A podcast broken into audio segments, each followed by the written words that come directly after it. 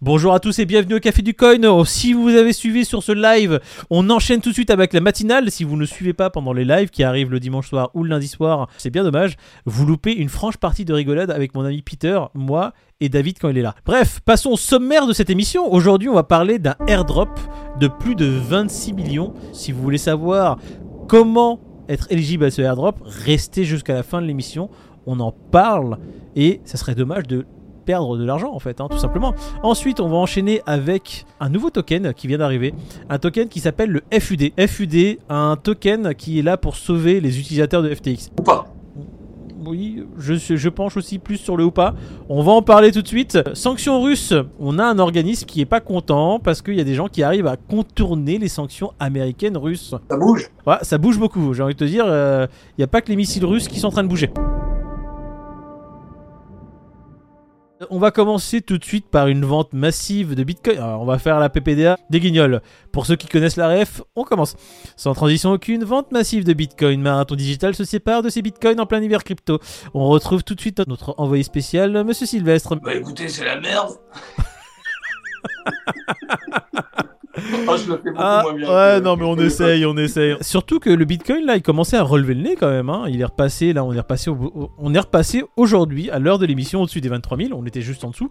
Donc, Marathon Digital, c'est une société qui mine du Bitcoin, qui faisait face à un hiver qui était assez pesant, qui euh, Comme pesait. tous les mineurs. hein. Ouais, c'était un des rares, en fait, à ne pas débrancher ces machines. Un des rares, non, il y en a beaucoup qui n'ont pas débranché la machine. Ouais, t'as des boîtes là aussi euh, où on apprenait que pour rembourser les dettes qu'elles avaient faites euh, il y a pas si longtemps euh, quand tout allait bien, pour acheter des, des machines, bah, qui aujourd'hui se retrouvent à vendre leur bitcoin ou à vendre leur machine pour rembourser les créanciers.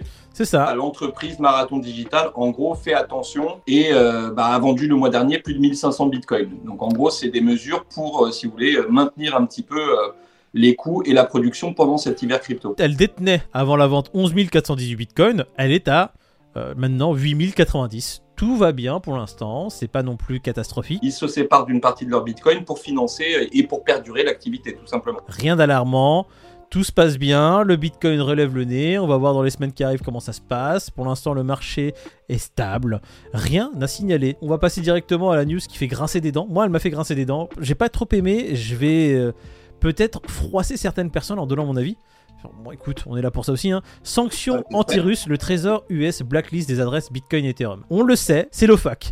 Donc l'OFAC, c'est l'Office of Foreign Asset Control. C'est un organisme américain qui décide vous êtes le mal, vous êtes le bien, vous êtes le mal. Et tout ce qui est le mal, malheureusement, c'est blacklisté, on ne peut pas interagir avec ces adresses. Il y a deux adresses. Bah, elles ont été identifiées à une personne hein, de nationalité russe et donc il s'avère qu'ils veulent geler ses avoirs. Mais comment tu fais pour geler du Bitcoin ou de l'Ethereum? Alors on sait tous que Ethereum c'est un petit peu plus facile hein, au vu de, des réseaux de validateurs. Maintenant, pour ce qui est de Bitcoin, c'est déjà plus compliqué. En attendant, bah, ils vont essayer de bloquer euh, tous les mouvements qui passeront par des choses qu'ils contrôlent finalement. Bloquer des adresses, bloquer vraiment du Bitcoin et de l'Ethereum, c'est, entre guillemets, quasi impossible. Si les adresses sont sur des exchanges qui se plient à la volonté de l'OFAC et elles bloquent carrément les wallets, parce que sur un exchange c'est centra- centralisé, l'exchange peut bloquer votre ligne de compte et vous empêcher de retirer l'argent qu'il y a sur votre wallet qui interagit avec ces, adresses blacklistées. Mais si c'est un cold wallet ou un wallet perso, elle ne peut rien faire. Bref, le problème qui se pose, c'est que les États-Unis commencent à blacklister pas mal de secteurs, pas mal de pays, pas mal d'entités.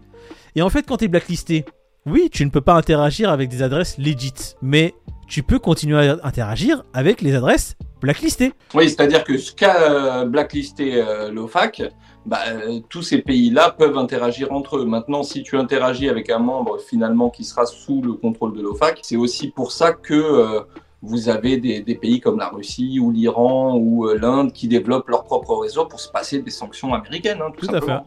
Mais le truc, c'est que, tu vois, si les États-Unis continuent à bloquer, à blacklister de, de- de plus en plus d'entités, de plus en plus de pays, bah, quelque part, en fait, tu pourras interagir avec beaucoup plus de personnes que des personnes legit. Parce que si tu peux continuer à interagir entre personnes blacklistées et le nombre de personnes blacklistées augmente, à un moment donné, le blacklistage ne servira plus à rien.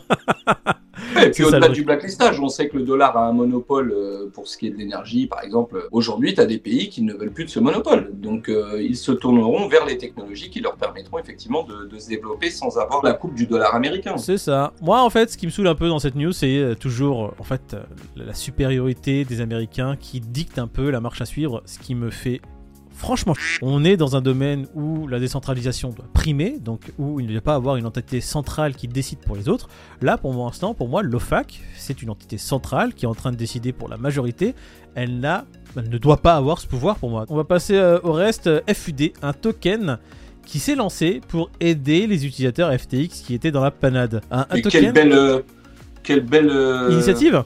Ouais, Ouais, mais l'initiative, elle a été lancée par qui Alors, c'est ça qui est un peu plus euh, bizarre. C'est bah, très mystérieux. C'est une entité dénommée BetDAO, c'est ça? Dept Donc, effectivement, euh, alors c'est quoi le principe? Ils souhaitent dédommager en partie les créanciers d'FTI grâce à la création de ce token, c'est ça?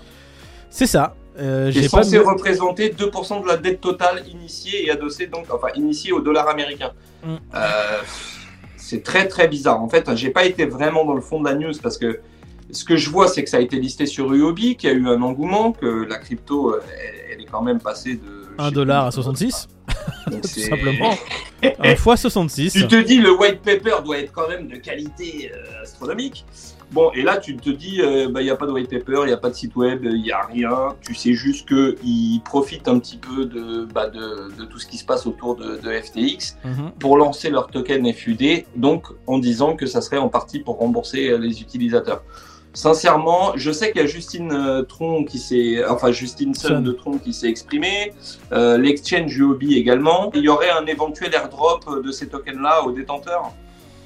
Je ne peux pas te dire euh, qu'est-ce qui va être dit, donné, fait. Je ne sais pas si c'est un Sachant qu'il n'y a pas de roadmap, enfin à quel moment ça suit, quelle ligne, oui, enfin ils peuvent claquer des doigts demain et s'arrêter. Qui va être surpris quoi? Bah, Là, j'ai envie de te dire déjà le Twitter, il a quasi pas de followers. Il a apparemment fait que deux traites sur le sujet.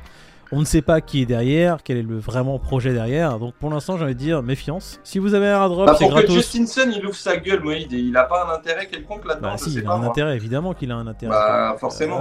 ça c'est pas nouveau. Il a un intérêt derrière. Quel est son intérêt? Je ne sais pas. Bah maintenant, il faut savoir dans... là où il n'a plus un intérêt, parce que Justinson il fout ses doigts dans toutes les petites sauces qu'il trouve. Non mais on s'en fout, on s'en fout. Tu parlais d'airdrop en début de vidéo, là ça m'intéresse. C'est quoi l'idée? ah, Toi tu veux de l'argent, hein toi tu sais le flairer, le bon filon. Donne-moi de l'argent. Ah, je vais te donner de l'argent, tu vas voir, je vais te donner une belle nouvelle, une nouvelle qui est excellente pour les gens qui aiment la centralisation et qui aiment un futur sinistre.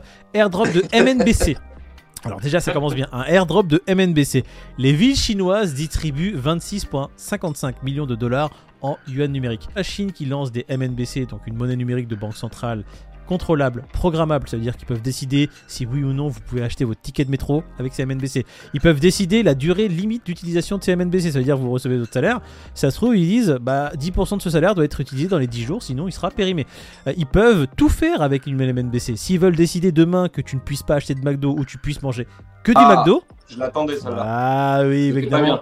Le fameux McDo, ils pourraient le faire, c'est possible avec une MNBC. Donc, qui fasse un airdrop de MNBC dans une ville test pour voir comment il l'adopte, pour moi c'est quelque chose d'extrêmement dangereux. Ils sont pas là pour rigoler. Il y a déjà je ne sais combien d'entreprises qui sont dans le réseau. Le truc est distribué. 295 milliards de dollars d'ici la fin de l'année en transactions. Donc c'est vraiment, vraiment pas rien.